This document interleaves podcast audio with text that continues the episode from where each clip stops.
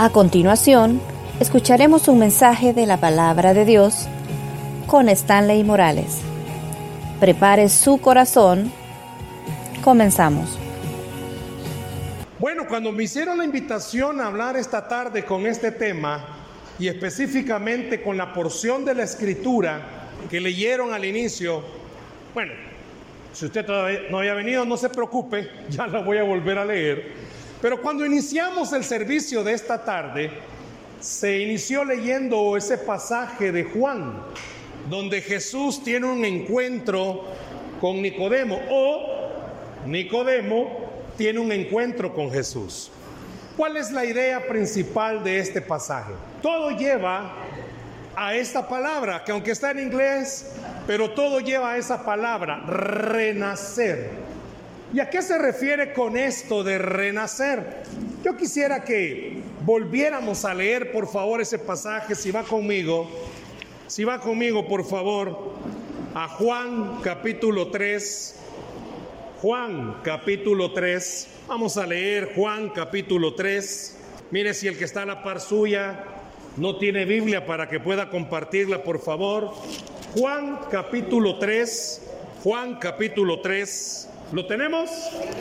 Ok, vea por favor lo que está diciendo el escritor. Había un hombre de los fariseos que se llamaba, ¿cómo se llamaba? Nicodemo, un principal entre los judíos.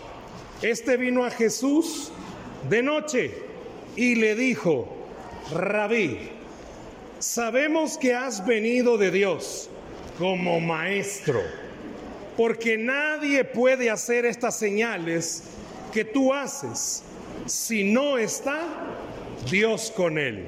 Respondió Jesús y le dijo, de cierto, de cierto te digo, que el que no naciere de nuevo no puede ver el reino de Dios. Me voy a detener hasta ahí. Ya vamos a seguir viendo más versículos de este capítulo 3, pero quiero llevarlo a esta idea. Quiero que piense conmigo, por favor. Jesús está teniendo un encuentro con Nicodemo. Dice la Biblia que Nicodemo llega a ver a Jesús de noche. Por lo que dice la tradición y la historia, Nicodemo ya había oído hablar acerca de Jesús. Ya sabía las enseñanzas que Jesús estaba dando. Pero le llamó la atención y como le llama la atención a algunos, algunos teólogos dicen que a Nicodemo lo mandaron. ¿Se ha fijado que hay alguien que quiere preguntar y agarra a otro y le dice, preguntamos? Parece ser por cómo está el pasaje que los fariseos, porque Nicodemo era alguien conocido entre los fariseos, parece ser que Nicodemo le dijeron, ve donde Jesús y pregúntale, porque estamos con esta duda. Viene Nicodemo y hace esa pregunta. Pregunta a la que Jesús le va a dar una respuesta. Jesús a esta pregunta que le hace Nicodemo lo lleva a pensar en lo siguiente. Y él usa esta expresión, nacer de nuevo. Si usted lo leyó conmigo, bueno, es más, ahí está. De cierto, de cierto te digo que el que no naciere de nuevo, Jesús lo lleva a esta pregunta a Nicodemo. Aunque es Nicodemo el que le pregunta a Jesús, Jesús lleva a Nicodemo a pensar en esto. Y quiero decírselo a usted esta tarde. Si yo le preguntara qué entiende usted o qué significa para usted nacer de nuevo, ¿qué viene a su mente cuando usted oye esta palabra nacer de nuevo? Quiero decirle, no sé cuánto tiempo tenga de ser creyente, no sé cuánto tiempo tenga de asistir a la iglesia, pero Jesús Imagínense que esta tarde Jesús se presentara con nosotros y nos hiciera la misma pregunta. ¿Qué entiendes y qué significa por nacer de nuevo? Asistir a la iglesia, no quiero que me levante la mano, asistir a la iglesia a usted no lo hace salvo. Haberse bautizado tampoco. Es más, ser hijo de creyente no te ayuda a decir, ya soy salvo y tengo un pasaporte directo al cielo. Entonces, ¿cómo puedo saber si yo de verdad soy salvo? Si yo de verdad he nacido de nuevo. Porque esa es la pregunta. Nicodemo le dice, mira, quiero saber qué es lo que tú hablas.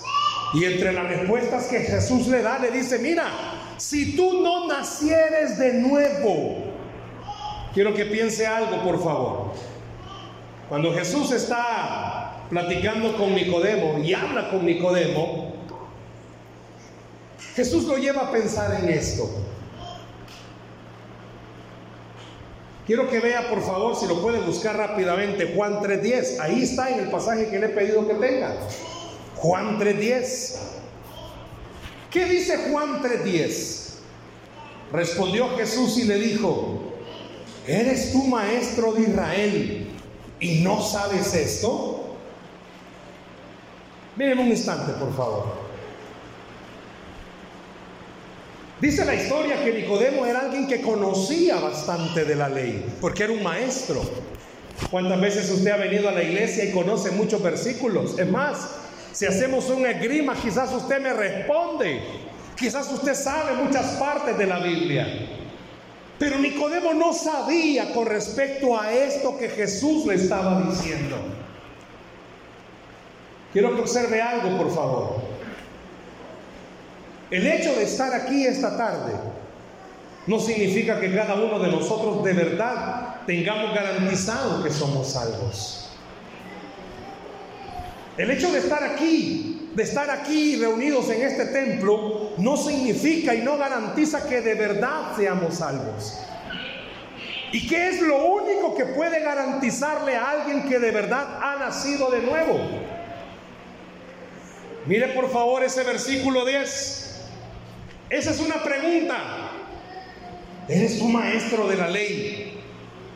¿O eres el maestro de Israel y no sabes esto? Es como que yo le pregunte esta tarde, ¿usted es miembro de una iglesia y no sabe esto? Te han dicho muchas veces que no solo es congregarte, te han dicho muchas veces que no solo es asistir a la iglesia, más que hayas nacido en un hogar cristiano no te garantiza nada. Porque tú puedes nacer en una cochera y no sos carro. Aunque algunos roncan como moto, pero no te garantiza eso. ¿Te imaginas que tus papás tengan panadería y tú hayas nacido en una panadería? Tal vez Karen Marquesote tengo, pero no soy pan. Cuando Jesús le dice esto a Nicodemo, ¿acaso tú eres maestro de Israel y no sabes esto, ¿sabe qué le estaba diciendo?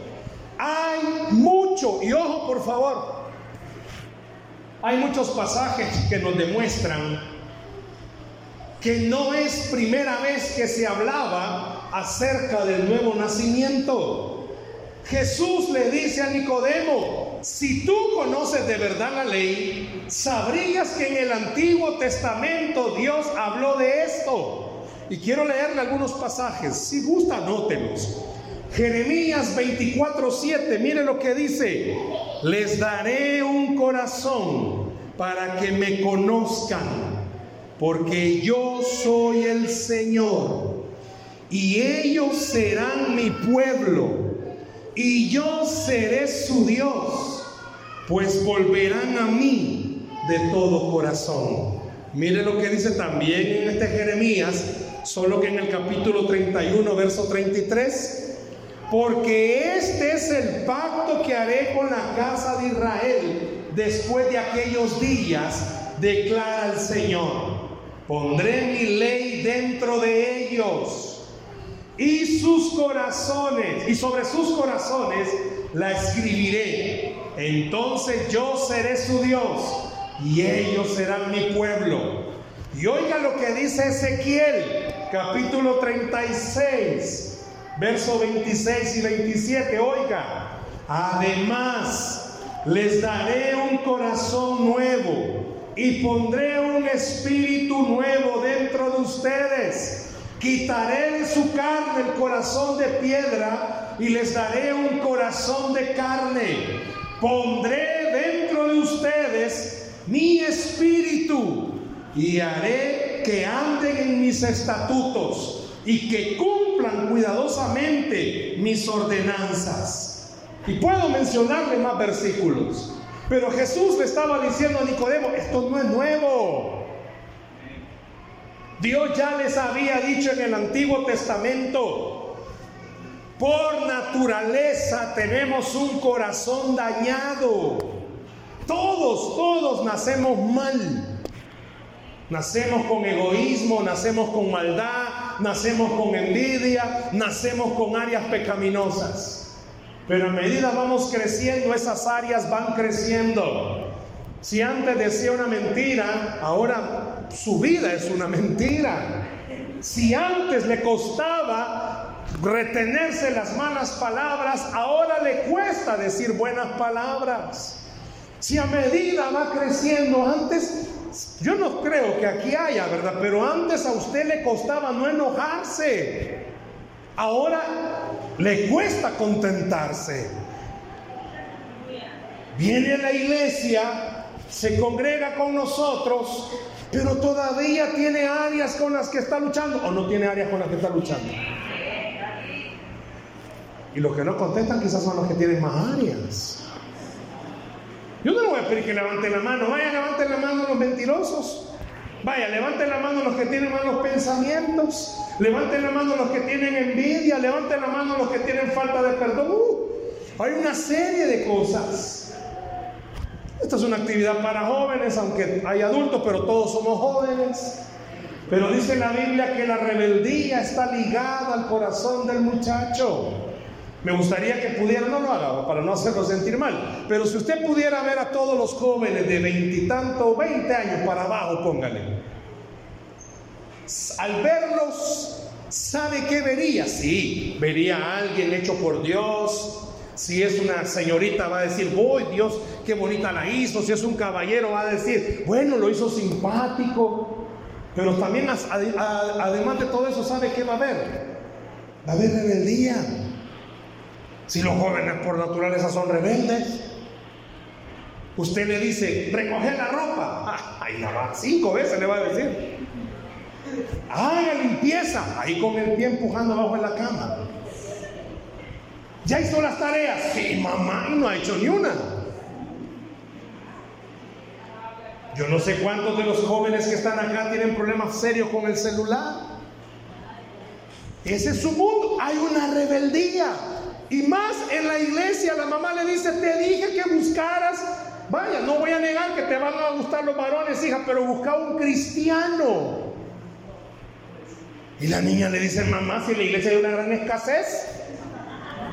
Y mira en el mundo qué abundancia la que hay. O al revés, quizás la mamá le dijo al chico, mira, por favor, aunque vaya a la iglesia, pero asegúrate que ame a Dios esa cipota. Y el joven se enamoró de una niña que sí ama a Dios, pero a otro Dios. La rebeldía está ligada. Todos los días, imagino, aquí hay papás, saben lo que significa lidiar con sus, con sus hijos. Niño chiquito, problema chiquito. Niño grande, problema grande. Y aún ya cuando esté casado, problemas más grandes. Algunas esposas le dicen a, a sus esposos, Dios guarde, yo te estoy terminando de criar. Y algunas nueras le dicen a su suegra, ay mi suegra, yo le estoy terminando de criar al bicho, malcriado lo dejó. Pero bien, ese no es el punto. El punto es, cuando Nicodemo va, lo más seguro lo mandaron, pero Nicodemo sí tenía esa pregunta. Nicodemo sí tenía esa duda. Pero dentro de las respuestas que Jesús le estaba dando es, mira, esto de nacer de nuevo no es nuevo. Y le digo algo con cariño a todos. Estar aquí en la iglesia jamás te va a garantizar que tú de verdad hayas nacido de nuevo. El renacer, el nuevo nacimiento, tiene una peculiaridad. Levánteme la mano, por favor, aquel que le llamó a sus papás nueve meses antes de que se embarazaran de usted y le dijeran a sus papás, ya es hora, embarazate de mi mamá. ¿Alguien de ustedes le habló a sus papás así? ¿Alguien de ustedes decidió nacer? Los jóvenes por rebeldía siempre le dicen a los papás, educada o malcriadamente, ¿y para qué me tuvo pues? Hay muchos jóvenes que batallan con eso en la mente y dicen, yo soy un accidente. Mi mamá me ha dicho que ellas ni siquiera me planificaron a mí. Yo no sé si habrá algún chico testimonio aquí que tu mamá estaba operada y aquí está popa, pero hay chicos que se dicen, yo no sé por qué nací. Quizás no son de este lugar, pero hay jóvenes que batallan en su mente por qué nacieron en la casa que nacieron con los papás que tienen. Hay jóvenes que reían y dicen, ay Dios, ¿y por qué a mí me desgraciaste con los papás que yo tengo?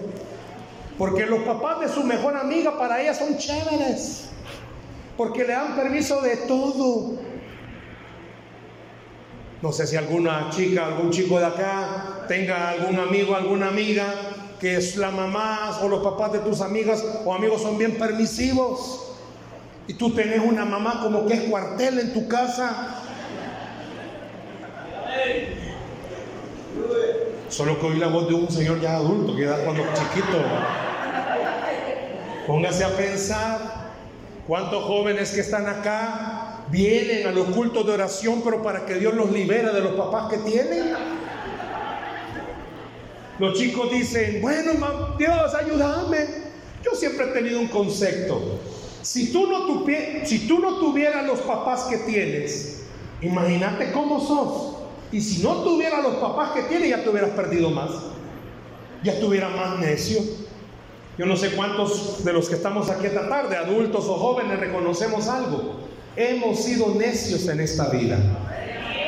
Hay una palabra en hebreo, no sé si usted se identifica con esa palabra, pero hemos sido burros en esta vida.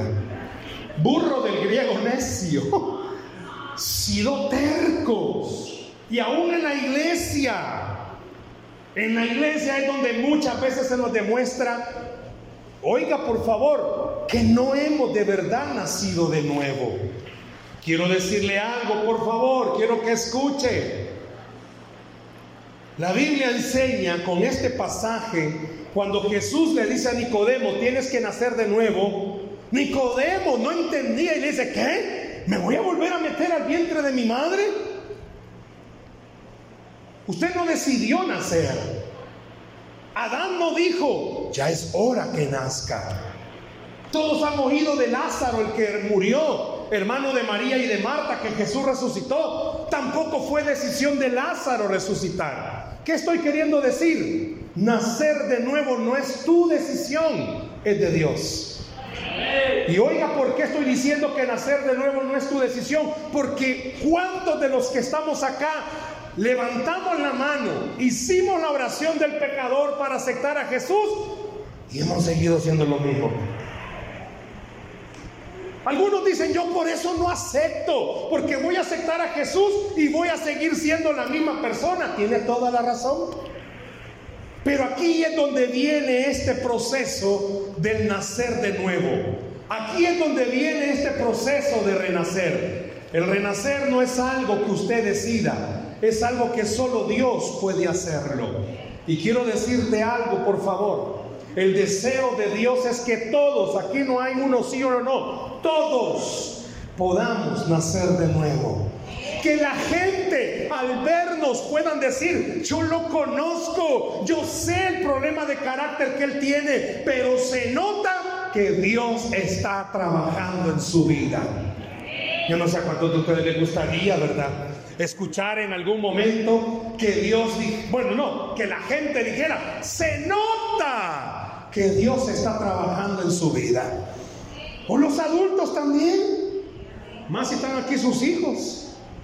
Porque sus hijos se los pueden. Saben muy bien, ¿verdad? Usted tiene problema de carácter serio. Piense por favor conmigo despacito con buena letra. Qué lindo sería que todos los que estamos aquí esta tarde seguimos siendo lo mismo. Mírese a la cara. Pero que la gente pueda decir, a pesar de que sigue siendo el mismo, se nota que has nacido de nuevo. ¿Por qué se nota? Me cambió algo. Al fin ojos azules. No.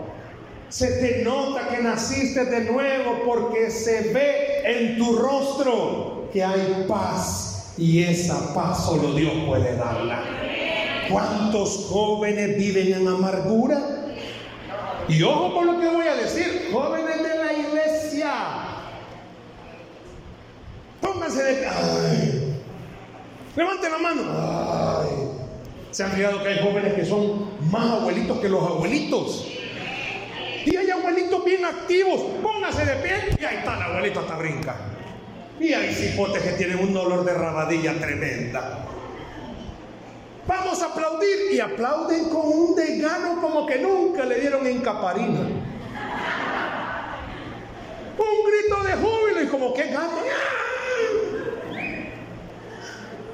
Pero que se note que a pesar de que tienes 13, 14, 15, 16, 17, 18 años y que estás inmerso en las tentaciones de este mundo, que la gente pueda ver, este joven es diferente, aunque tiene tentaciones, tiene problemas, tiene papás bien difíciles, su corazón no se amarga porque ha nacido de nuevo, porque Cristo está en él. Denle un aplauso a Jesús,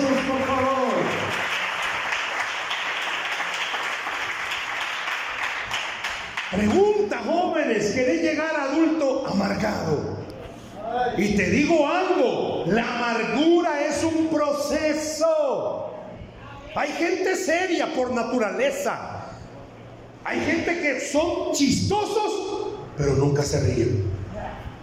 ¿Se has fijado que tienen cara de piedra? Nunca se ríen. Y hay gente que no tiene cara de piedra, pero tienen una amargura. ¡Ay, qué calor! Y llueve. ¡Ay, porque está lloviendo! Yo no sé si se amargan hasta porque respiran. ¡Ay, estoy respirando! Que se te note que has nacido de nuevo. Una chica, ¿cómo se le puede notar que ha nacido de nuevo? ¡Ah! Porque te podemos poner a la par de chicas que no han nacido de nuevo, tienen las mismas inquietudes, tienen los mismos problemas. ¿Se ha fijado que las chicas que no van a la iglesia o no han nacido de nuevo están tan afanadas con la belleza? Se maquillan, hasta como caminan, como se visten, porque están en una etapa donde necesitan escuchar a alguien que le diga que es bonita o que por lo menos, por lo menos dice,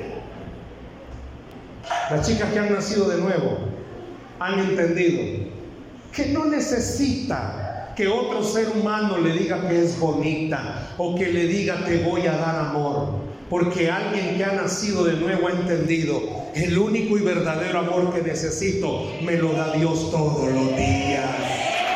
Déselo a Jesús ese aplauso. Que se te note que has nacido de nuevo. ¿Cómo? Bueno, tiene 18 años, tiene 17 años.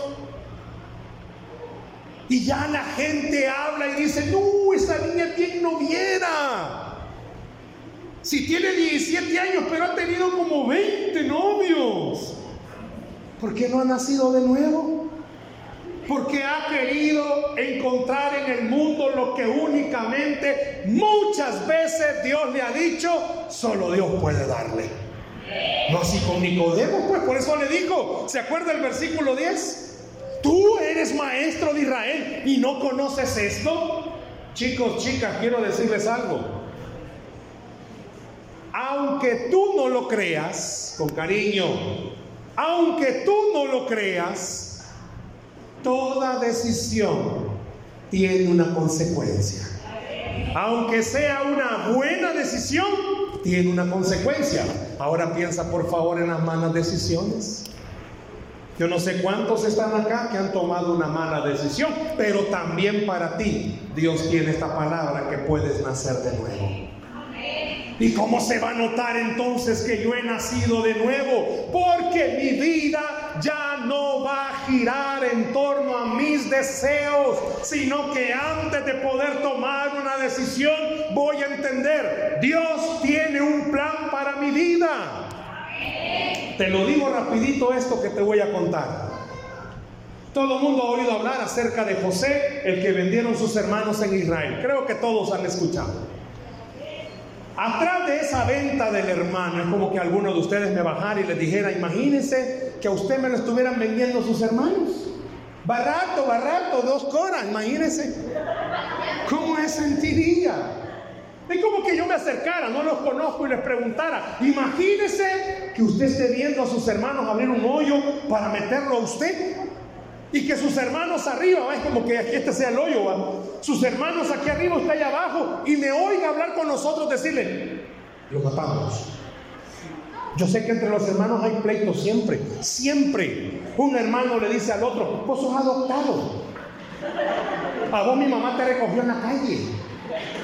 A vos mi mamá no te ha sido sincera. Pero vos sos alguien que en el basurero lo hallaron. Los hermanos así son. Y lo peor es esto. Papá medio blanco, mamá media blanca y el niño le salió negrito. Se lo cree, Pero bien, ese no es el tema. Al tema que quiero llevarlo es, piense esto, por favor. José es vendido por sus hermanos. Le quiero pedir esta tarde que me conteste esto. Pero para usted no me va a levantar la mano y me va a decir amén. ¿Cuántos de ustedes sinceramente no me contesten? Venir de un hogar donde hay pleitos, contiendas, discusiones. Las paredes de las casas de ahora no son como antes, hermanos. Hoy uno se echa el rollo de lo que el vecino está hablando. Antes, antes uno se la creía cuando papá estaba enojado con mamá y uno le preguntaba, ¿estás enojado? Y él, no. Hoy ya no se la cree uno. Hoy papá y mamá discuten hasta en el vehículo, en el bus, donde sea. Los hijos echan el rollo, como dicen, por eso viven con ese su mundo de audífonos, porque en ese mundo se aísla, se van. Ni, oiga por favor, Nicodemo cuando hace esa pregunta, Jesús lo lleva en la mente a que pensemos esto. José tenía todo para amargarse en esta vida. Lo venden sus hermanos. Y no solo lo venden, lo querían matar. Va a caer a las manos de la mujer de Potifar. Yo le he preguntado esto a muchos chicos. ¿Qué harías en el caso de José? Chicas, ¿Qué harías tú en el caso de ser José y que un chico bien parecido, así como los de la iglesia que están acá, nadie dijo amén, se te acercara? Pregunto, ¿qué tipo de vida has tenido tú? Le he preguntado esto a muchos chicos que se metieron a grupos delictivos, que se metieron a drogas, a chicas que se metieron a ser mamás antes de tiempo, y todos tienen el común denominador, culpa de mis papás, culpa de mis hermanos. Porque óigame, ¿se ha fijado usted que en casa siempre decimos nosotros, entre comillas, que hay un preferido para los papás? Sí, si mi mamá quiere más a mi hermano que a mí, ¿Quiénes son los hermanos mayores? Levanten la mano. Ustedes son los que le dan permiso de hacer todo. ¿Quiénes son los menores? Los menores. ¿Dónde están los consentidos de papi? Ahí están. ¿Y quiénes son los hermanos del medio? Ustedes los ignorados, nadie les hace caso. Mientras papá está discutiendo con el mayor y está discutiendo con el menor, los del medio están sufriendo. Bueno, José para ese momento era casi el último. Todo para amargarse. Pero saben que el ejemplo de José demuestra que es nacer de nuevo. Jacob, su papá, el de José, no el suyo. Se nota que entre todas las cosas que hizo, bien y mal, le enseñó de Dios. Porque José, cuando estaba tentado por la esposa de Potifar, ¿quién? Óigame esto. ¿Y quién iba a ver a José? Si no había nadie en la casa, papá. Lo que muchas veces ustedes hacen. Mamá, voy a hacer tareas donde la fulana. Decirle a tu mamá que diga que Y comienzan a convencerla. Y los papás de ahora, como pasan ocupados, vaya mi amor, pero se porta bien. Ay, mamá, usted ya sabe la hija que tiene. Pues y por eso. ¿Se ha fijado? José tenía todo para amargarse y echarse a perder la vida. Tú tienes problemas, ¿quién no tiene problemas? Yo crecí, soy el último de cuatro, yo crecí creyendo que era el que menos querían, que uno de mis hermanos era el preferido. Dos años antes de mí se graduó de, de bachillerato. Lo llevaron a comprarse traje, ropa, todo elegante. Dos años después me graduaba yo. Unas dos semanas antes yo no ni dormía, esperando que mis papás me dijeran, alistate, vamos a ir a comprar tu traje. Y yo veía que los días se acercaban, va. Y yo me afligía. Hasta que un día ya no pude. Y le dije a mi papá, eh, ¿y cuándo vamos a ir a comprar mi traje? No, si el de tu hermano te queda. Pero me queda en un dedo nomás. ¿Quieren oír algo? Sé que no les gusta el chambre, pero quieren oír algo. Fui a mi graduación amargado. A mi hermano hasta traje. Y yo ni modo. El que, ese te, ese te queda. Yo sé que a veces disfrutamos. El hermano mayor deja ropa y se la pasan al menor. Pero a veces la ropa que ahora en este tiempo le pasan al menor, no hombre, si tiene mejor ropa un indigente en la calle que esa. José tenía todo para amargarse. Chicos, tú tenés todo para marcar, para amargarte. Pero aquí es la clave que va a demostrar que naciste de nuevo.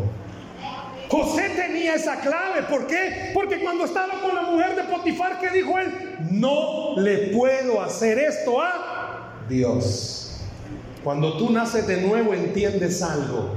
Ya no te perteneces, le perteneces a Dios. Ya no es tu vida, esa vida le pertenece a Dios. Pero y entonces, ¿por qué Dios no me ayuda? ¿Por qué tengo los líos que tengo? 17 años y te has enamorado, en el caso de los varones, de cinco diferentes y las cinco te han dicho no. Y venís a la iglesia tristón, amargado. Chicas igual, ¿te has enamorado de algún tu crush?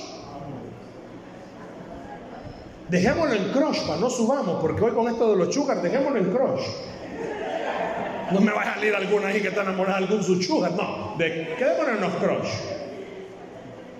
Y lo peor es esto, de otra iglesia, los de aquí no. A veces las chicas de las iglesias se enamoran de los del grupo de alabanza. Silencio hubo aquí, padre. Y la, de la iglesia dicen, ay no hermano, y mire los del grupo de alabanza. Eso es una broma.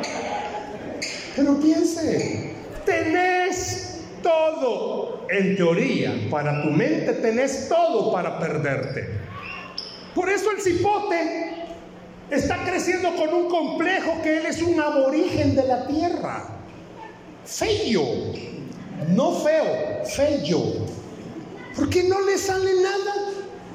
Y la niña crece con un su complejo y dice, no, es que en la iglesia cuando José dijo, no le puedo hacer este mal a Dios, estaba demostrando y dando una clave lo que es nacer de nuevo. Nacer de nuevo no solamente es decir, vengo a la iglesia, me congrego o sirvo en un ministerio. Nacer de nuevo significa, quiero que Dios de verdad dirija mi vida. Quiero que de verdad Dios dirija mis decisiones. Quiero de verdad que el Espíritu Santo desarrolle en mí el fruto del Espíritu. Si tú te enojas demasiado, Deja que el nacer de nuevo te controle ese carácter.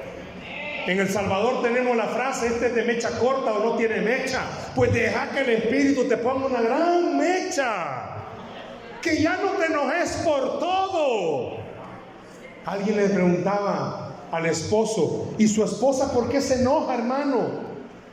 El esposo con temor y temblor, ¿verdad? No le voy a preguntar esto a los esposos porque ya vi que varios están sudando. No, tranquilos, tranquilos. Jóvenes, aprendan de los adultos. Pero este señor casado dijo, mire, le voy a decir, ¿por qué, por qué, por qué se enoja mí mi esposa? Todo tembloroso. Mi esposa se enoja por todo, por gusto, por nada, por si acaso. Y también se enoja por eso. Yo sé que a veces las mujeres dicen, bueno, estos hombres como que todos cortados de la misma tijera, va. Todos cuando chiquitos se cayeron de la cuna y pegaron de frente, va. No, porque todos tenemos esta naturaleza. ¿Puedes decir conmigo fuerte yo? No, pero dígalo fuerte yo. Tengo una naturaleza necia que solo nacer de nuevo puede cambiarla. Con cariño voy a decirle esto. Tú te puedes ir a meter un mes a una montaña, a aislarte de las personas y no cambiar nadita. Pero tú puedes decidir una pequeña oración todos los días con sinceridad delante de Dios y cambiar mucho.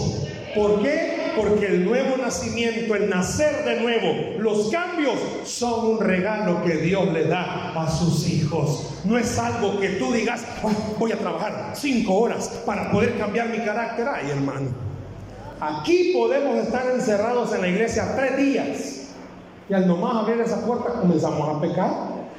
Pues más, aquí adentro pecamos. Yo soy más espiritual que el otro. Yo oro más que el otro.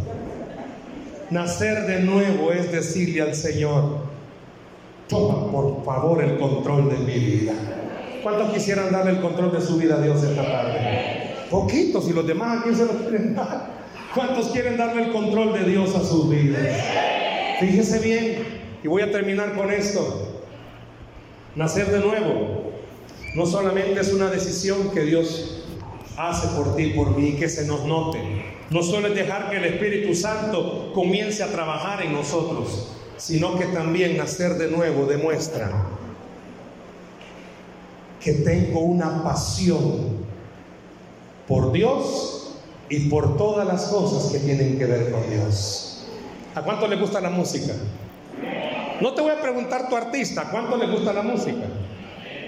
¿Se ha fijado que usted, los chicos no saben inglés, pero andan? Los ponen a danzar en la iglesia como con troncos, pero hoy en esa música se destraban. Está bien, te gusta, está bien, pero cuando naces de nuevo, tu vida tiene una nueva pasión. Se llama Cristo Jesús. Y la gente puede ver. Sigues siendo imperfecto. Sigues teniendo luchas. Sigues teniendo problemas. Pero de verdad Cristo reina en tu corazón. De verdad Él es el Señor de tu vida que aunque te vengan presiones y te venga lo que te quiera venir, tú estás convencido de una sola cosa. No hay nada mejor que Dios en este mundo. No hay nada que ocupe el mejor lugar en mi corazón que Dios. Yo no te conozco, no sé cuál es la condición en la que tú vives, pero sí conozco a Dios y estoy seguro que cuando Dios inspiró el versículo que te voy a decir, pensó en ti. No hay nada imposible para Dios. Dios inspiró ese versículo al médico Lucas, pensó en ti cuando te está diciendo tu nombre y apellido y Dios te dice, no hay nada imposible para mí. Es que me va a costar cambiar. Déjale a Dios eso. Es que yo no voy a poder. Déjale a Dios eso. Es que si supiera, me encanta el chambre. Déjale a Dios eso. Déjele a Dios las áreas con las que lucha todos los días y te vas a convencer de una cosa. Por más esfuerzos que hagas, no van a haber cambios. Pero entre más te metas con el Señor, los cambios van a venir. ¿Sabes por qué? Porque para Dios no hay nada imposible. Dice la Biblia que al que cree, todo le es posible.